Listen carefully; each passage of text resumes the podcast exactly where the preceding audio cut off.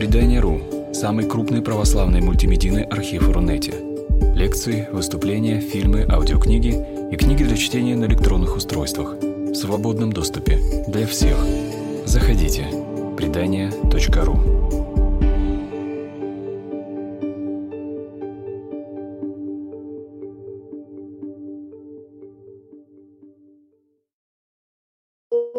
э, мы с вами сегодня и поговорим об одном из самых известных произведений Достоевского, о романе «Идиот». И о том, как этот роман был воспринят, прочитан тремя режиссерами.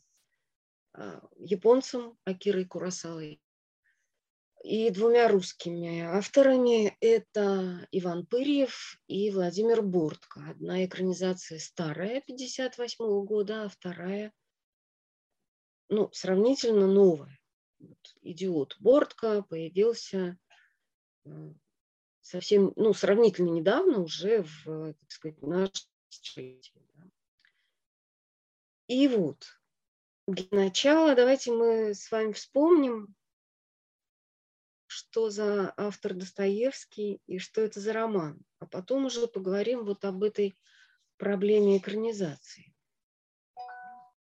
Написан Достоевским э, в, ну, задуман и, и как бы начат еще в Германии, в Швейцарии, а заканчивал его во Флоренции, и там напротив э, музея напротив э, палаццо Питти есть э, дом, на котором такая большая мемориальная доска, э, надпись на которой гласит, что в этом доме великий русский писатель Федор Достоевский закончил свой роман «Идиот». Замечу на полях, что Достоевский – это один из самых известных русских, то есть, наверное, без привлечения самый известный русский писатель на Западе. Ну, Толстого еще хорошо знают, но Достоевский все-таки превосходит, наверное, Толстого по читательскому интересу, который неизменно вызывают его произведения. Вот.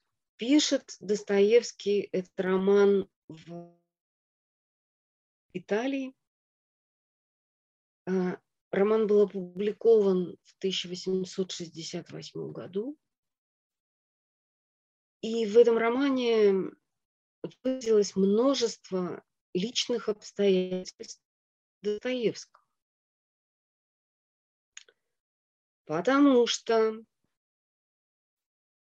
во-первых, этот роман о человеке,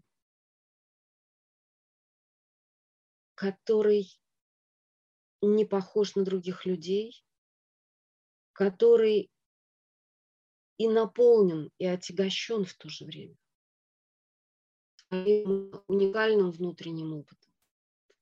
Более того, это роман о человеке, а, страдающем эпсией. У Достоевского была эта болезнь. Князь Мышкин – это в некотором роде альтер-эго автора.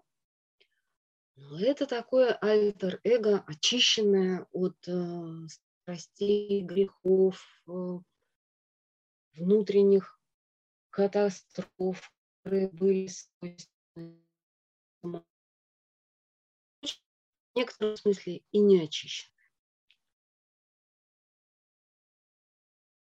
Не случайно то, что в романе обсуждается тема, например, смертной казни.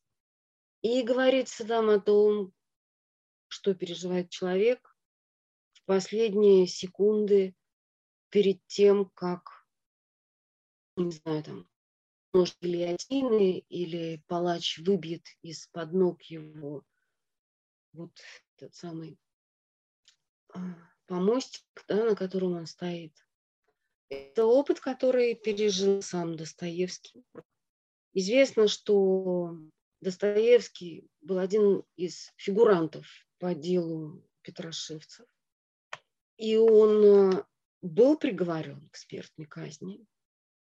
И он был выведен в числе других участников этого движения, этого кружка на Семеновский плац, где сейчас находится очаровательный скверик и стоит прекрасный памятник Александру Сергеевичу Грибоедову, и где прекрасный э, театр юного зрителя стоит в Петербурге. И когда мы ходим нынче по этой замечательной площади, мы даже и э, не помним иногда о том, что пережил вот в этом самом месте Достоевский.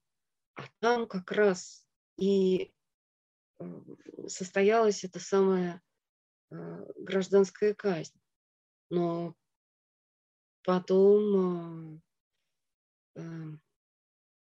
приговор был заменен, то есть Э, смертную казнь заменить. И это очень жестоко. Это очень жестоко. Известно, что один из петрошевцев э, сошел с ума вот во время этой процедуры, когда изображалась смертная казнь. Потом в последнем она была приостановлена и было объявлено о замене приговора. Да о, помил... о даровании жизни. И, конечно, это был опыт экстремальный и, и жесткий. И об этом опыте говорит э, герой Достоевского в романе. Кроме того, кроме того, я думаю, что личные обстоятельства Достоевского э, отразились и в образе Настасии Филипповны. И здесь мы должны вспомнить важного человека для Федора Михайловича. Это была Аполлинария Суслова. Это была женщина э, достаточно э, похожая, ну, какими-то чертами, не знаю, своей части э, на Настасью Филипповну. Вот Достоевский сам говорит, что Суслова – это инфернальница, инфернальная женщина. Ну, к Настасье Филипповне эти слова не будет в романе относить. Хотя тоже там женщина фантастическая, э, женщина сумасшедшая, говорится о главной героине. Но это все появится потом в «Братьях Карамазовых». Да? Вот этот образ инфер... инфернальный, то есть адской адской женщины. И вот эта самая Аполлинария Суслова, она была очень важным для него человеком. А потом появится в его жизни замечательная Анна Григорьевна Сниткина, которая сделается его женой и которая будет помогать ему в литературной работе и проявлять ангельское терпение, когда Достоевского охватывали вот эти приступы Э, игровой зависимости. Он был страстным игроком и, и проигрывал иногда, там, не знаю, последние теплые вещи беременной жены. И его остановить. Он рыдал, просил прощения, на следующий день забирал какие-нибудь очередные, там, не знаю, теплые чулки или что-нибудь такое, и продавал их, и шел проигрывать уже теперь вот эти, ну вот самые последние гроши. И понятно, что два женских образа в, а, в «Идиоте», вот это самое а, фантастическое, инфернальное, а, одержимое и в то же время прекрасная и жалкая Настасья Филипповна, а с другой стороны вот эта чудная Аглая, да, которая любит искренне князя Мышкина. Ну, тоже там о природе этой любви можно э, много интересного сказать. Это тоже все отразилось в романе. Потому что как раз вот э, в 1800 э, эм, в конце 60-х годов Анна Григорьевна становится женой Достоевского. Он ей делает, ну, они знакомятся во время работы над романом «Игрок», потом он ей делает предложение, и потом а, они венчаются в Троицком соборе. И вот а, уже с женою он уезжает э, из Петербурга за границу. Ну и там, конечно, пишется идиот. И вот эти две женщины, ну как бы светлая и темная, да, они тоже не придуманы. Вообще, по моему глубокому убеждению, люди хорошо пишут только о том, что они знают. Я сегодня думала, что я не могла бы ни в коем случае написать не то, что роман, а даже какой-нибудь рассказик, не о жизни э, людей без постоянного места жительства, да, бомжей, ни о жизни, э, наоборот, олигархов, потому что я об этом ничего не знаю. И когда мы начинаем писать или говорить о том, что не знаем, это же всегда э, очень фальшиво и, и, и всегда выглядит как э, беспомощное и, и достаточно дурное, пустое такое упражнение в словесности. А то, что пишет Достоевский, что ему удается сказать в «Идиоте», это настолько глубокий личный опыт, что там начинаешь верить каждому слову. Хотя роман этот тоже фантастический, длинный и совершенно невероятный. Там, э, хотя он называется «Идиот», но я его назвала лучше «Идиоты», потому что на самом деле там нет ни одного нормального человека. Э, может быть, как раз э, князь Лев Николаевич Мышкин – это и есть самый нормальный из всей этой чудесной команды людей, которые постоянно врут, предаются каким-то неимоверным внутренним порокам и внешним извращениям и, и ведут себя просто как безумцы. А на их фоне Лев Николаевич, он самый, что ни на есть, человеческий, нормальный человек. Идиотство его заключается только в одном. В том, что он абсолютно искренний и всегда говорит то, что думает. А это, конечно, не принято.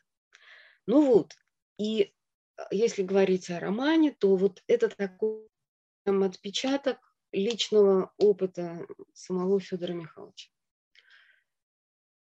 Когда он обсуждает концепцию романа, то он пишет ну, очень важные э, такие слова в письме к Аполлону Николаевичу Майкову, и он говорит, что моя главная задача вот в этом романе, который я задумал, эта задача заключается в том, чтобы изобразить вполне прекрасного человека.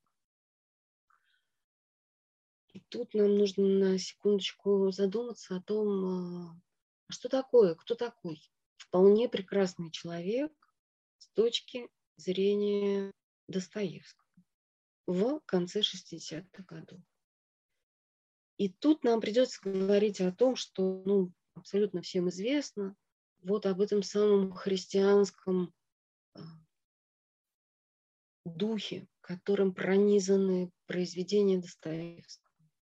Достоевский пережил на площади на Семеновском плацу в Петербурге в день вот этой несостоявшейся казни, но очень даже состоявшейся для него, и для его товарищей. Он пережил не только экзистенциальный кризис, но он пережил еще и некоторый потрясающий внутренний, о котором он тоже говорит в романе «Идиот». Он говорит о том, что именно тогда, когда наступают последние секунды твоей жизни, ты вдруг начинаешь понимать, как она прекрасна, как она драгоценна, как бездарно и глупо ты прожил множество дней, месяцев и лет. И как ты будешь ценить каждый час, каждое мгновение, если вдруг каким-то чудом жизнь к тебе вернется. Ну и там в романе герой замечает, понятно, что этого не будет. А действительно, нельзя сказать, что Достоевский прямо вот после а, с того, как с ним произошел этот уникальный и жестокий, и в то же время невероятно освобождающий прекрасный жизненный опыт, что он был один один из редчайших людей, которому удается пережить собственную смерть и после этого еще пожить жизнью. Это дорого стоит, ну так, если задуматься. Хотя никому не пожелаешь, и едва ли кто-нибудь из нас такого опыта для себя у судьбы, у Бога попросит. Так вот, он стал после этого христианином. Ну, то есть понятно, что его взгляды, они менялись постепенно, что э, он был знаком с Евангелием всю свою жизнь, как и все люди его времени, его круга. Вместе с тем, да, вот этот предельный опыт в нем как-то открыл новые источники внутри жизни. И вот Достоевский становится христианином. Какого толка это христианство? Это другой вопрос. Что там понимал и думал, но то, что он бесконечно любил Христа, это точно. И опять же, вот это очень известные слова Достоевского, и это прекрасные слова, когда он говорит, что если кто-нибудь мне со всей силой разума, со всей мощью э, философских и всяких остальных аргументов докажет, что истина вот здесь, а Христос там, то я выберу быть со Христом, не с истиной.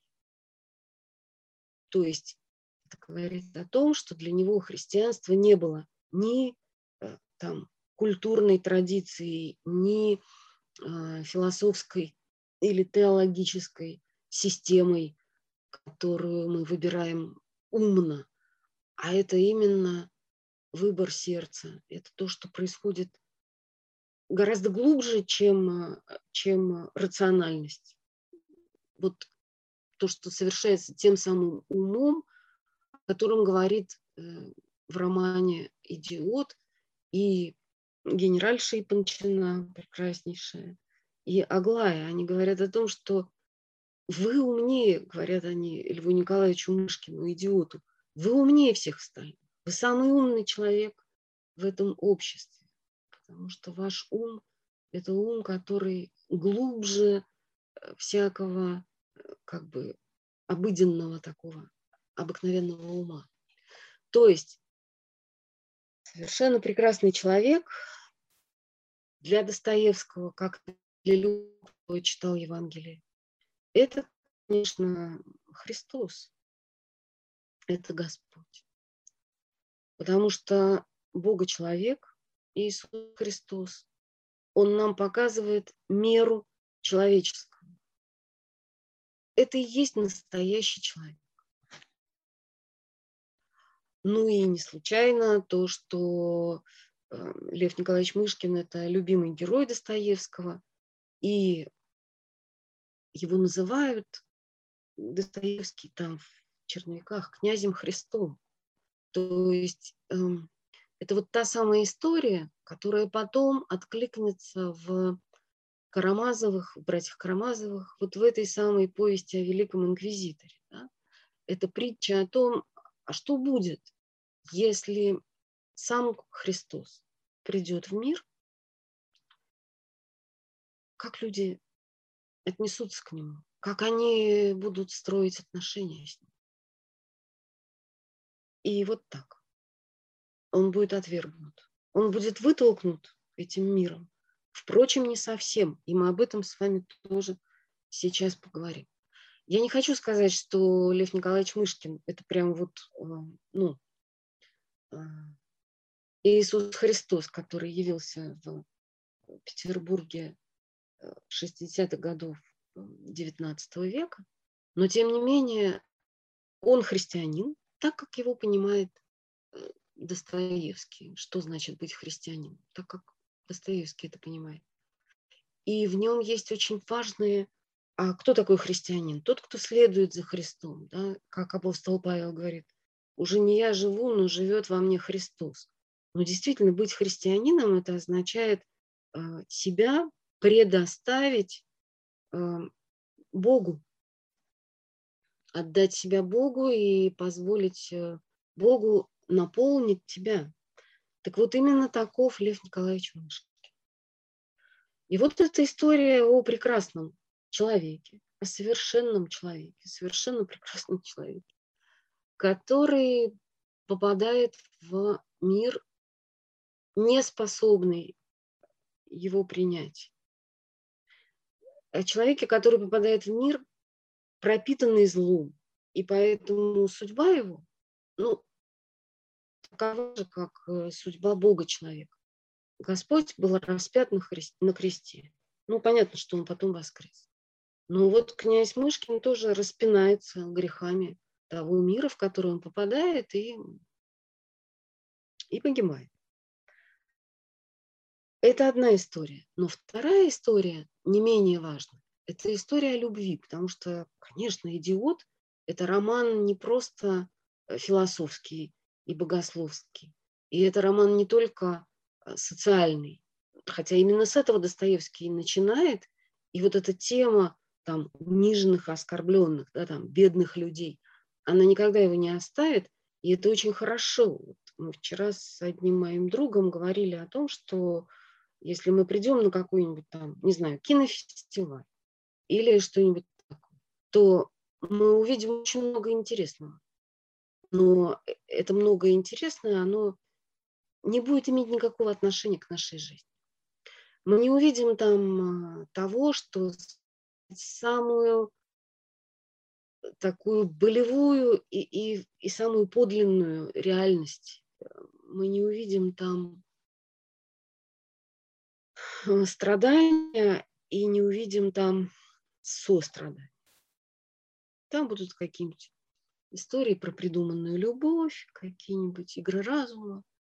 Но вот этого самого мира бедных людей, а мы все в каком-то смысле бедные люди, потому что каждый из нас несет свою рану, свое страдание. У каждого из нас поворачивается каждый день какая-то, какой-то нож в сердце, да, вот, и тебе оружие пройдет душу.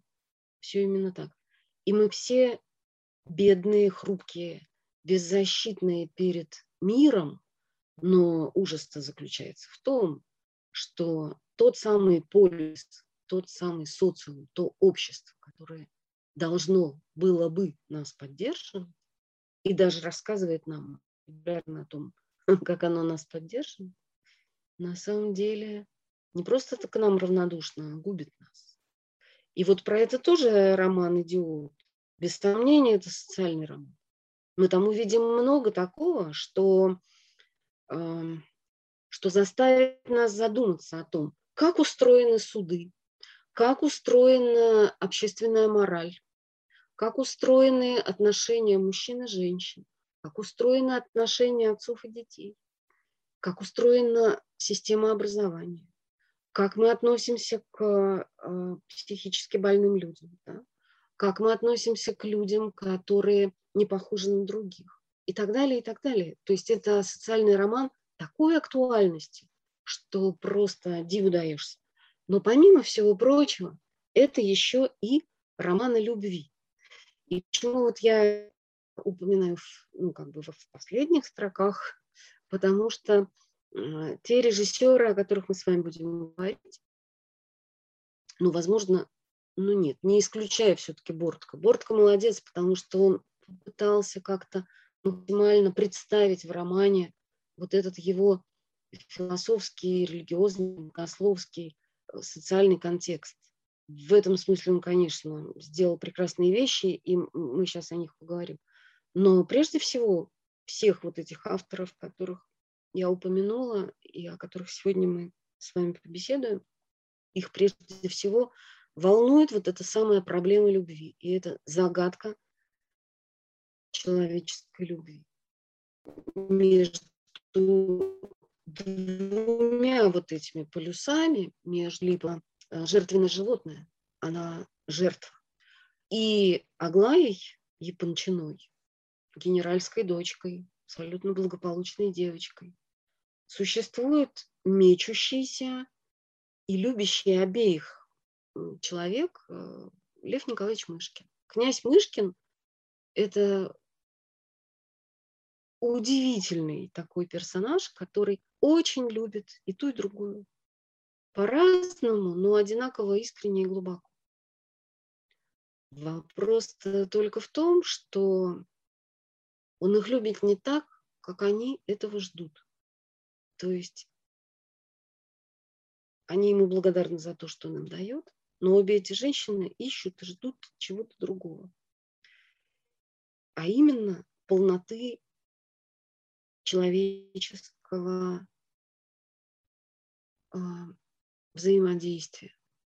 Потому что, ну, собственно, об этом герои романа немало говорят.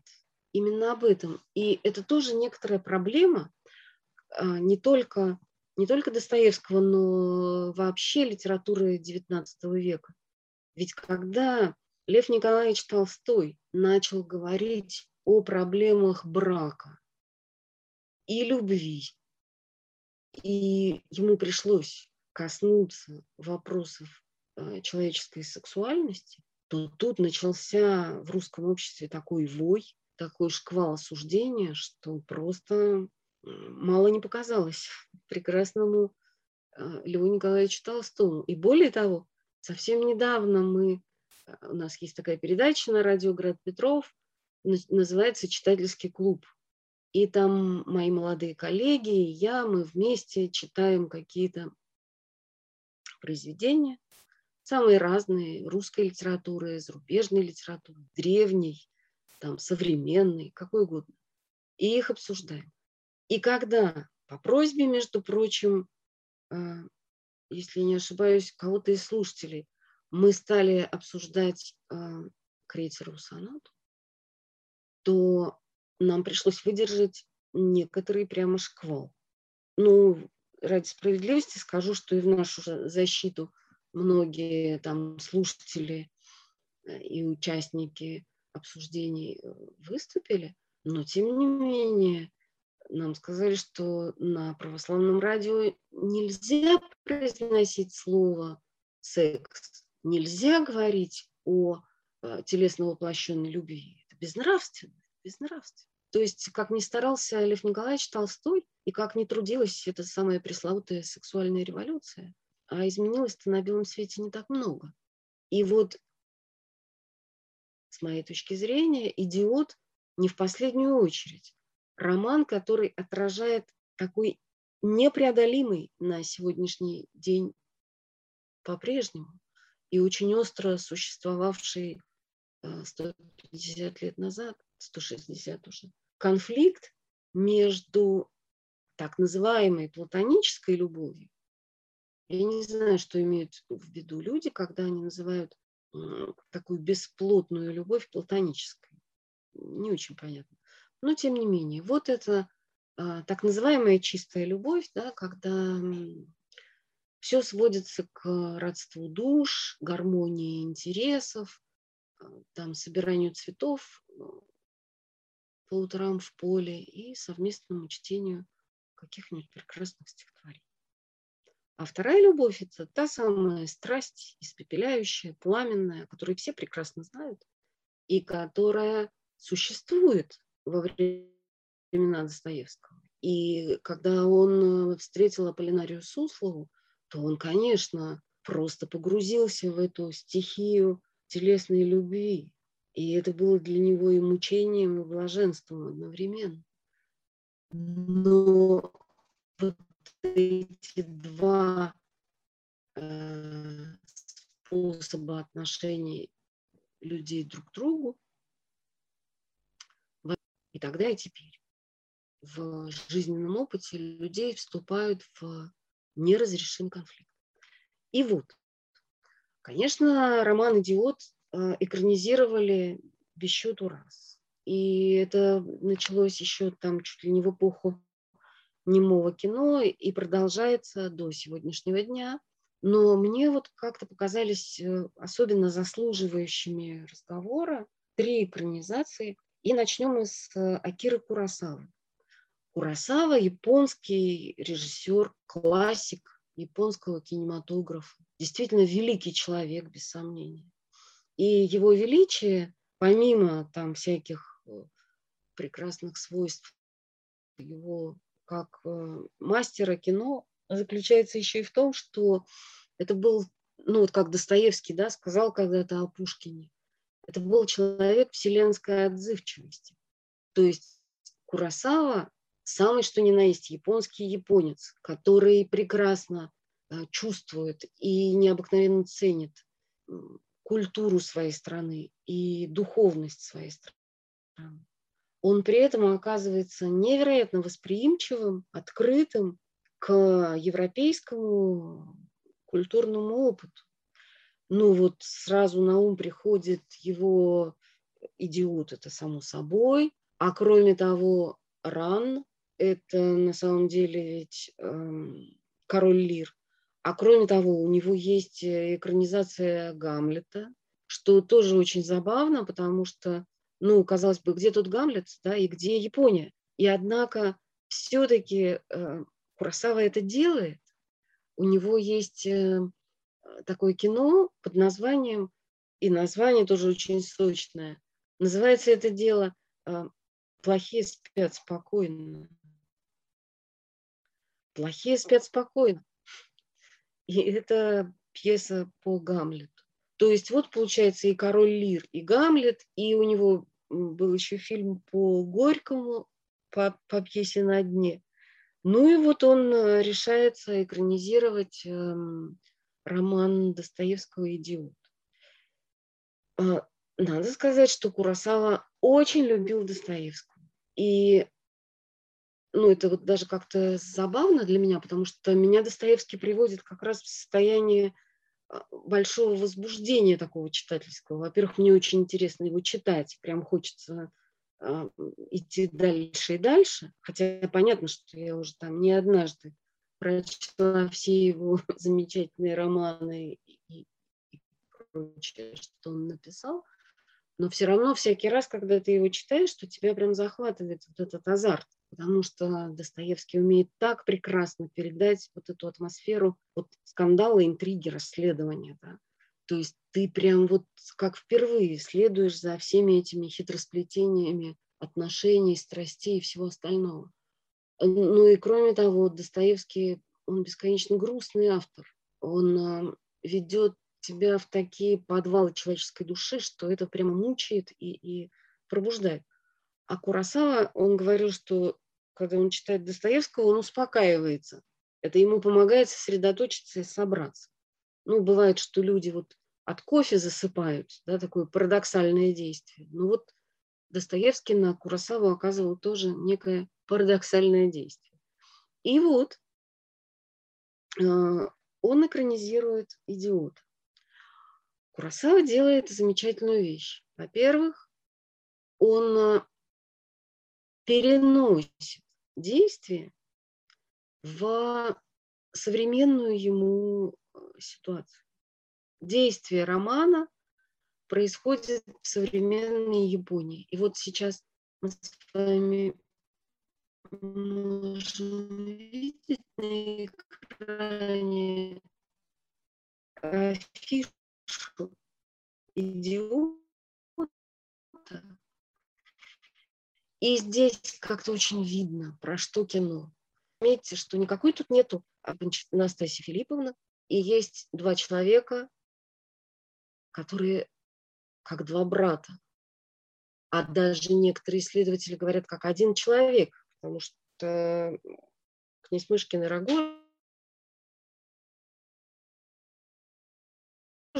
это как, э, как тело и дух в человеке. Это как две стороны человеческого существа. И они поэтому и братья, и поэтому они крестами поменялись. и поэтому они любят одну и ту же женщину. А это две стороны человеческой любви, два лика любви. Они вместе. То есть эта история вообще-то про одного мужчину и одну женщину, но просто этот мужчина, он распался на двух персонажей. И вот она у нас, эта самая прекрасная госпожа э, там зовется, забыла я, как, он, как ее называет, эм, как ее называет, ну, не важно. То есть она там, конечно, не Настасья Филипповна.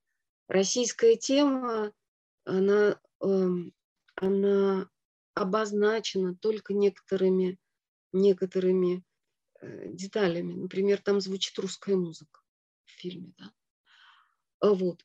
И, значит, это история про, про то, как два человека любят одну женщину. и что из этого такое проистекает. Но есть там, конечно, и вот эта другая зеркальная история, да, про то, как две женщины любят одного мужчину. Вот этого самого, эм, этого самого князя Мышкина. Курасава переносит действие романа в современную, послевоенную, послевоенную Японию. И он немножечко все там смещает, потому что у Достоевского, как мы с вами прекрасно помним, князь Мышкин возвращается из Швейцарии, где он лечился э, от своей э, там, психической болезни. А герой Курасавы, он возвращается из тюремной лечебницы, в которую он попал после того, как а, его приговорили к расстрелу, а потом в последний момент не стали расстреливать, потому что выяснилось, что он не виноват. То есть мы видим, что Курасава берет какие-то элементы сюжета, и он их переставляет так, как, так, как ему удобно. И вот тут нам придется с вами сказать два слова о том, что такое вообще экранизация. Ведь э, экранизация – это довольно сложный феномен. И я не знаю, наверное, ни одного человека, который был бы когда-нибудь доволен экранизацией своего любимого произведения. Вот я помню, как все надрывались и э, ругали экранизацию, например, «Мастера и Маргариты», потому что у нас настолько личные отношения с этим романом, да, что э, никакая и никогда экранизация не сможет нас вполне оставить спокойными, потому что мы всегда будем видеть вот этот зазор между тем удивительным образом, который есть у нас в голове, и тем, что нам предъявлено. Вот здесь как раз, да, Настасья Филипповна и, ну, как бы Аглая, Япончина на картинке. Да? Так вот, получается тогда, что экранизация, которая пытается точно следовать за текстом романа или там повести или рассказа, она практически обречена, потому что нас поведут э, теми же путями, но на этих путях все будет ну, как бы выжжена, обесцвечена, э, опустошена. Курасава идет совершенно другим способом, другим путем. Он с помощью языка кино пытается привести нас в то самое состояние, в котором он находится, когда читает роман Достоевского. То есть получается, что э, экранизация – это не пересказ, это перевод. Потому что язык кино, конечно, отличается от языка э, художественной литературы. И экранизация – это пере, передача на другом языке вот того целостного и, и очень объемного впечатления, которое режиссер, как э, как талантливый, ответственный читатель выносит из общения с текстом и с писателем, который этот текст создал. И вот у Курасавы получается пронзительная, очень трогательная и очень яркая история о, о двух мужчинах и двух женщинах. Потому что в конечном счете вот эти четыре героя – это и есть ну, вот те четыре краеугольных камня, да, на которых строится здание фильма. Э, невероятно прекрасно подобран актер. Они все такие прям вот японские японцы, и при этом мы узнаем, мы узнаем и князя Мышкина чудесного, и узнаем мы э, и Рогожин. Вот там блистательнейший Рогожин в этом фильме. А, этот самый Рогожин – это знаменитый японский актер, который снимался во многих разных фильмах Курасавы. Это такой Тасира Мифуне. Он очень знаменит, прям вот это один из самых великих японских актеров. И когда его Курасава снимает, то он у него играет или разбойника, или гангстера, кого-нибудь вот такого. Причем всякий раз у него удивительная такая телесная э, стилистика, язык тела.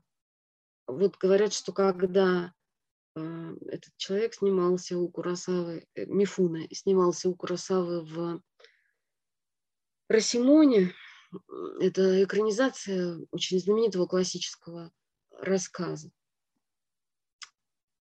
про то, как люди лгут, говорят правду. Он там играл разбойника. И когда вот он, э, они снимали это кино, они увидели по телевизору. И тогда я сказал, смотри, это ты. И действительно, Рогожин, э, которого играет Тасира Мифуны, это такой даже почти не человек. Это такое очень красивое животное. Вот насколько князь Мышкин, э, этот самый господин, забыла как, вот просто посмотрите потом, я не могу запоминать эти японские имена, самого Курасаву и Мифуна с трудом выучила.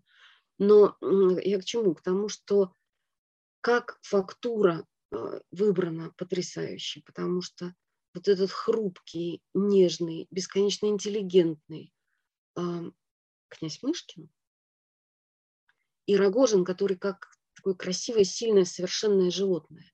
И между ними мечется вот эта самая э, Настасья Филипповна, потому что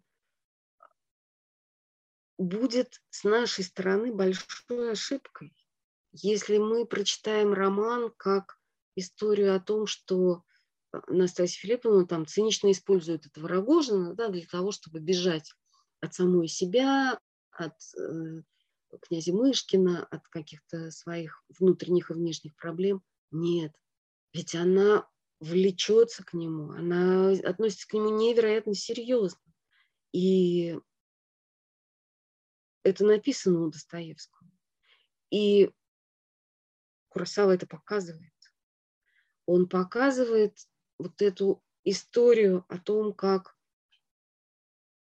человек, женщина с раненой душой, с уязвленным самолюбием, с абсолютно разрушенным внутренним миром, да, с травмированной психикой. Она пытается понять, где источник жизни. Вот я бы так, наверное, это сформулировала. Да? В чем источник жизни?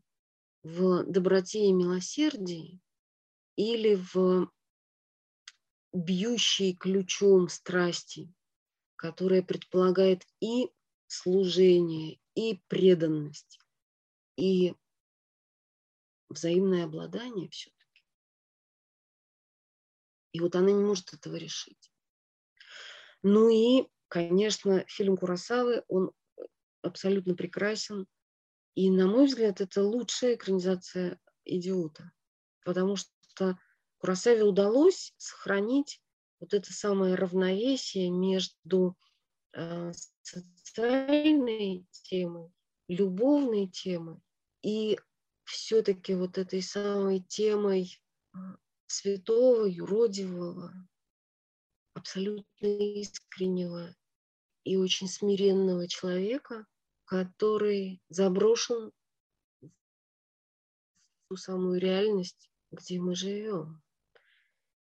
И давайте мы перейдем теперь мне кажется, что вот, может быть, потому мне так нравится, и я считаю ее лучшей, эта экранизация Курасавы, что это все-таки японское кино, понимаете? Поэтому японскому кино, ну, там, многое прощаешь. Когда это русское кино, то я начинаю, именно потому что я русский человек, и очень хорошо понимаю русскую жизнь. Я понимаю, какие бывают генералы, какие бывают Э, там барышни, какие бывают извозчики, какие вывески. Вот поэтому у меня всегда много вопросов к русским экранизациям, а к японским, потому что, потому что с благодарностью принимаешь эту, а, эту другую жизнь. И еще, кстати, интересно то, что Курасава, вот у Достоевского уже там несколько времен года проходит перед нами. Да? там летом в Павловске во время белых ночей происходят всякие вещи. Ранней весною, как я понимаю, приезжает э, князь Мышкин или в конце зимы, как-то так. Приезжает он в Петербург, а у Курасавы все время на экране зима. И все это заметает снегами какой-то невероятной красоты. И у него такой свет, такой цвет, и кино черно-белое. Ну, это просто высочайшая какая-то выразительность и, и, и красота. Конечно, фильм о России, он должен быть в снегах. А как еще нас представляют себе люди, живущие в других странах? Теперь давайте вот несколько слов, не хочется сильно затягивать, потому что, может быть, будут вопросы какие-то или там, замечания. А, вот хочется сказать несколько слов об экранизации Ивана Пырьева. Ну, понятно, что Пырьев – это такая очень сильная фигура э, советского кино, и он мечтал сделать идиота очень долго. Это для него была прям такая важная э, творческая задача. И он, к сожалению, не доделал свое кино. Вот если вы посмотрите афишу к идиоту Пырьева, которая вышла ну, тогда же вот как бы одновременно с появлением фильма на экране выпускалась афиша, да. И эта афиша, там написано «Идиот», часть первая, Анастасия Филипповна. И эта афиша очень красивая, она такая черно-белая, ну, беленького там совсем уголочек, а вообще это черный такой, черная плоскость. И на этой черной плоскости мы видим женщину, в красном платье, ярко-красном, прямо цвета крови, цвета красной земли, из которой сделан Адам и так далее. Самая инфернальница – роковая женщина. Очень красиво это все устроено. Ну вот, э, замечательные актеры у Пырьева в этом фильме. Князя Мышкина играет молодой Юрий Яковлев. И играет очень хорошо. А Анастасия Филипповна – это Юлия Борисова. Ну, ну, тоже, конечно, звезда и абсолютно. Потому что ее темперамент актерский, он, по-видимому, как-то очень совпал с с материалом. И говорят, что э, она не сразу на это решилась, на эту роль, потому что, ну, в то время Юлия Борисова была еще совсем молодая актриса, она не снималась в кино, и, и она долго очень колебалась. Но в конце концов согласилась, и, конечно, после этого фильма она стала такой абсолютной звездой. А вот мы с вами сказали, что у Курасавы черно-белое кино. Черно-белое кино. А фильм Пырьева, он наоборот, ну, он цветной. И он такой, прямо даже вот накрашенный, мне кажется, немножко. Ну, то есть там э, очень выделен педалирован цвет. Во-первых, это красный цвет. Да? Во-вторых, там есть такой холодный серо-голубой. И вот этот конфликт ярко-красного и ну, цвета стали практически, да, он создает невероятное напряжение эмоциональное и такую несет мысль, весть, потому что стальным ножом Рогожин убьет Настасью Филипповну в конце этой истории. То есть вот этот цвет крови и цвет острой стали, да, цвет клинка. Он нас начинает преследовать прямо с первых кадров. Ну и, конечно, это вот то, что называется костюмная штука, потому что там очень детально и как-то очень так сочно э, представлены всякие интерьеры и очень много, очень много э, воспроизведено деталей и костюмов, и, и, и, и всего-всего, что ну, вот должно было создать какой-то зрительный образ, адекватный 60-м именно годам XIX века.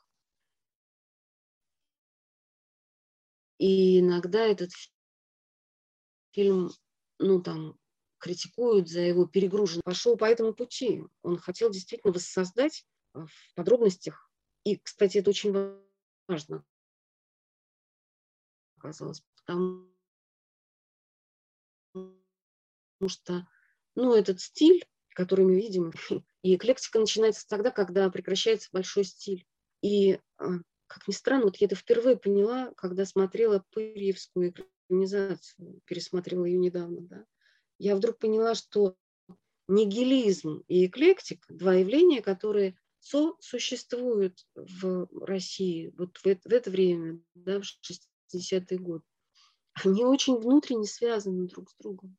Потому что перегруженность мира всякими фитюлечками, бирюлечками, завитушечками и, и, и штучечками соответствует утрате, утрате Бога, утрате измерения священного. То есть ровно на том же уровне, на котором распадается э, зрительный образ мира. Да? Только что мы были в царстве благороднейшего ампира, этого русского классицизма. Еще совсем недавно, там, или кто-нибудь такой. И вдруг мы оказались внутри каких-то абсолютно тяжелых, негармоничных, э, пере, пере, насыщенных подробностями бездарных построек. Точно так же мы оказались внутри э, умственного пространства, перегруженного бездарными, мелкими, э, самонадеянными мысличками. И Достоевский об этом говорит. Поэтому, конечно, художественное решение Пырьевского фильма, оно очень сильно. И еще хочу сказать вот о чем. О том, что мы не знаем, куда бы нас вывел Пырьев, если бы он сумел снять вторую часть. Вторую часть. А, его повествование, оно совпадает с первой книгой романа. Там все заканчивается тем, что Настасья Филипповна уходит с Рогожиным, а Ганя Иволгин, выловивший вот эти самые, наоборот, не выловивший да, деньги из огня, он падает в обморок, там, и, и все. И вот они ушли, и на этом занавес падает. И поэтому мы не знаем, чем завершилась бы эта история. И какой она была бы, и куда бы вырулил режиссер. Зато мы знаем прекрасную десятисерийную, длинную экранизацию «Идиота», которую предпринял э, Владимир Бортко в э, начале начале 2000-х. Ну, видите, честно скажу, что тогда, когда вот все смотрели «Нормальные люди», эту свежую экранизацию, я ее не видела, потому что мне было страшно. А потому что, ну, мне казалось, что ну, как-то я не верила, короче говоря, в не смотреть, чтобы не огорчаться и не думать плохо. Но когда посмотрела я ее совсем недавно, я вдруг поняла, что ну, дела-то наши не так плохи. И что экранизация это, в общем, даже хороша. Хороша она чем? Вот что мне в ней совершенно искренне понравилось. Во-первых, то, что, конечно, а, Владимир Владимирович Бортко – это большой мастер. И это очень внимательный читатель. он умеет читать книги, и он умеет удерживать внимание, э, внимание своих зрителей на удерживать внимание, собирать его на сюжете произведения.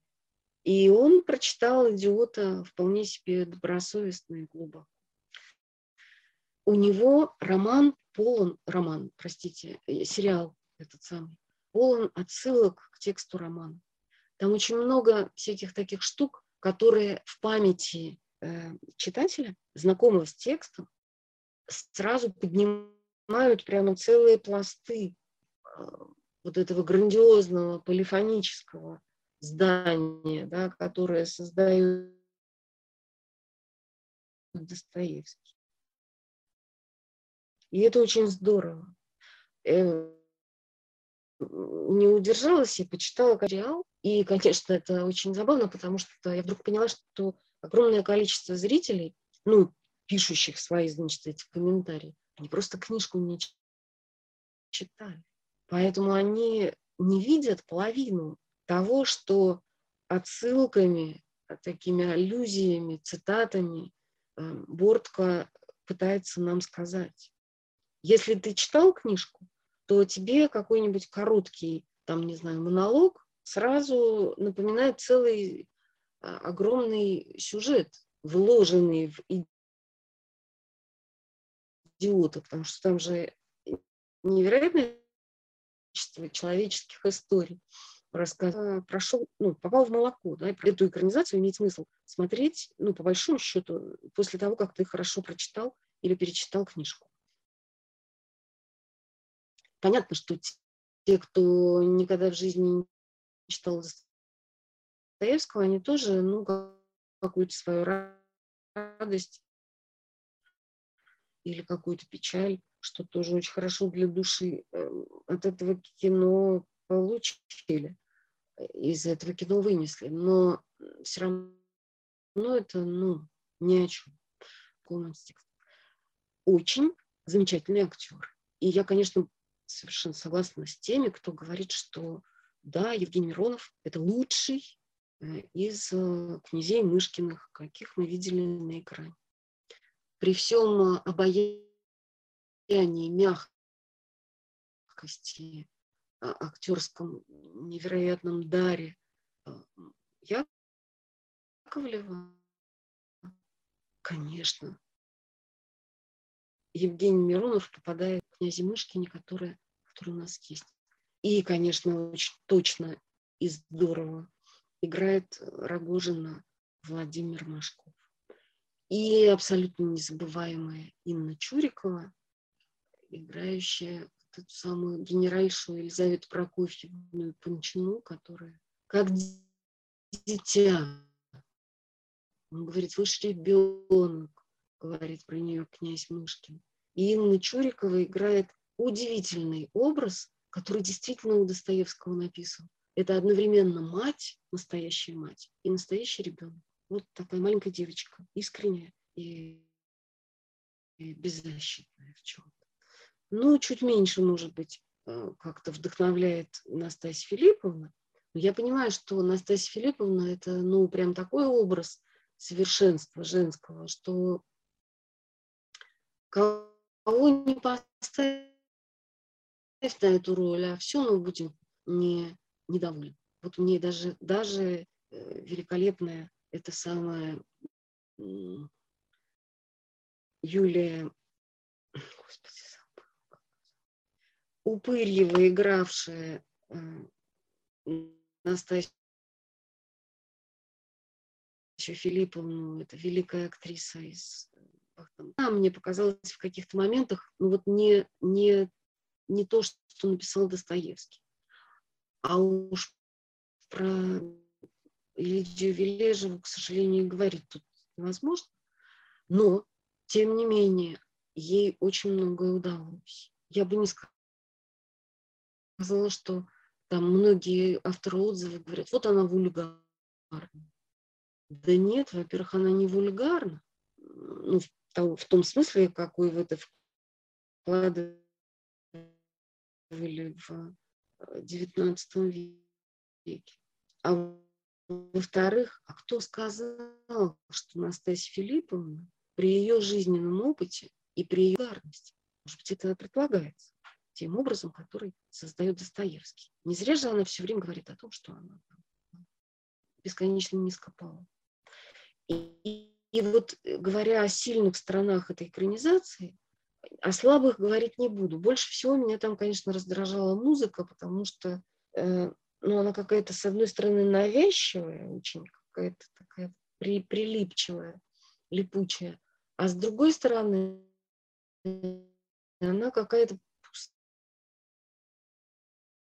пустая, пустая, потому что ну, даже для бандитского слова лучше написал. А здесь какой-то, ну, ни о чем. Вот, а все-таки, когда в фильме плохая музыка, это очень много значит. Это как-то его очень сильно обесценивает.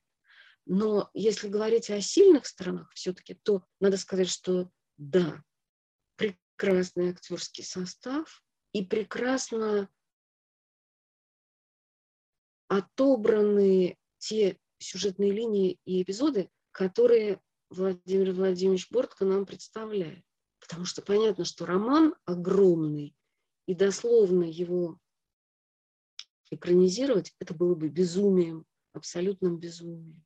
И ну, какая-то концептуальная такая работа, она, конечно, была проведена, и надо сказать, что конечное впечатление от сериала, оно совершенно не, не диссонирует, нет, с тем, что что мы выносим из чтения романа. Но за исключением одной вещи. Конечно, Достоевский – это писатель, который нас ввергает просто в пучину. Честно скажу, что я не люблю Достоевского. Ну, то есть я понимаю, что он гениален, да, и в юности я без него жить не могла. И я очень за многое ему благодарна, потому что, конечно, ну, всякие нормальные русские Достоевский, это все понятно. Но сейчас не так хочу, как раньше, потому что все-таки мне кажется, что катарсиса, вот такого прямо глубокого, у меня, во всяком случае, не происходит. То есть в пучину скорби я погружаюсь по полной программе и, испытываю ужас и отвращение, и сожаление, и все вот эти чувства, которые рвут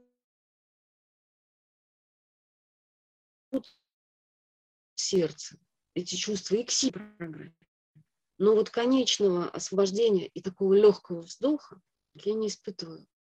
Ну, то есть как-то мне удается глотнуть воздуха, конечно, но не так, как бывает после Шекспира, потому что вот уж Шекспир, вот этот выпрямительный вздох, да, как мы дальше там говорим. Но с Достоевским мне это не удается. Но в финале «Идиота» мне невероятно понравилась одна вещь. Вот когда я перечитывала роман, готовясь к нашей с вами встрече, да, Петренко, конечно, я забыла упомянуть. Какой гениальный актер, какой у него получился этот самый генерал Иволгин, Ардальон Александрович. Просто восторг это чудесно. И Домогаров очень хороший, этот Евгений Павлович. Так вот, о чем я хотела сказать. О том, что ни в, одном из, ни в одной из экранизаций этого нет, но в романе это есть.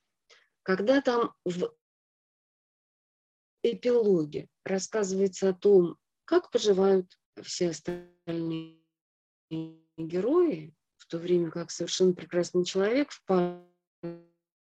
впал обратно в идиотизм, Настоевский про все про это рассказывает, он говорит, во-первых, такую вещь, что единственный человек, кто регулярно навещает э, князя Льва Николаевича Мышкина, это Евгений Павлович.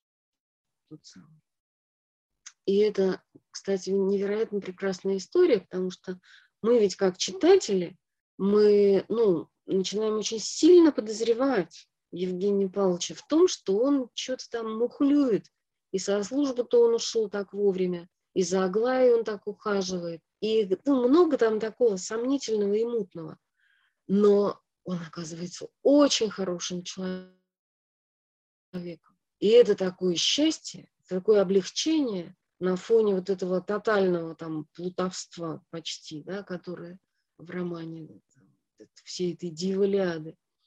Но более того, милая девочка Вера Лебедева, дочка вот этого очень Достоевского, очень такого мармеладовского,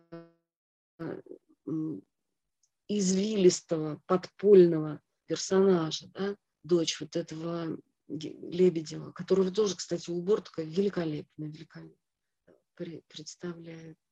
Забыла кто, но актер великолепный. Извините. Так вот, а, эта самая девочка Вера, чистейшая и прекрасная. Вера, кстати сказать.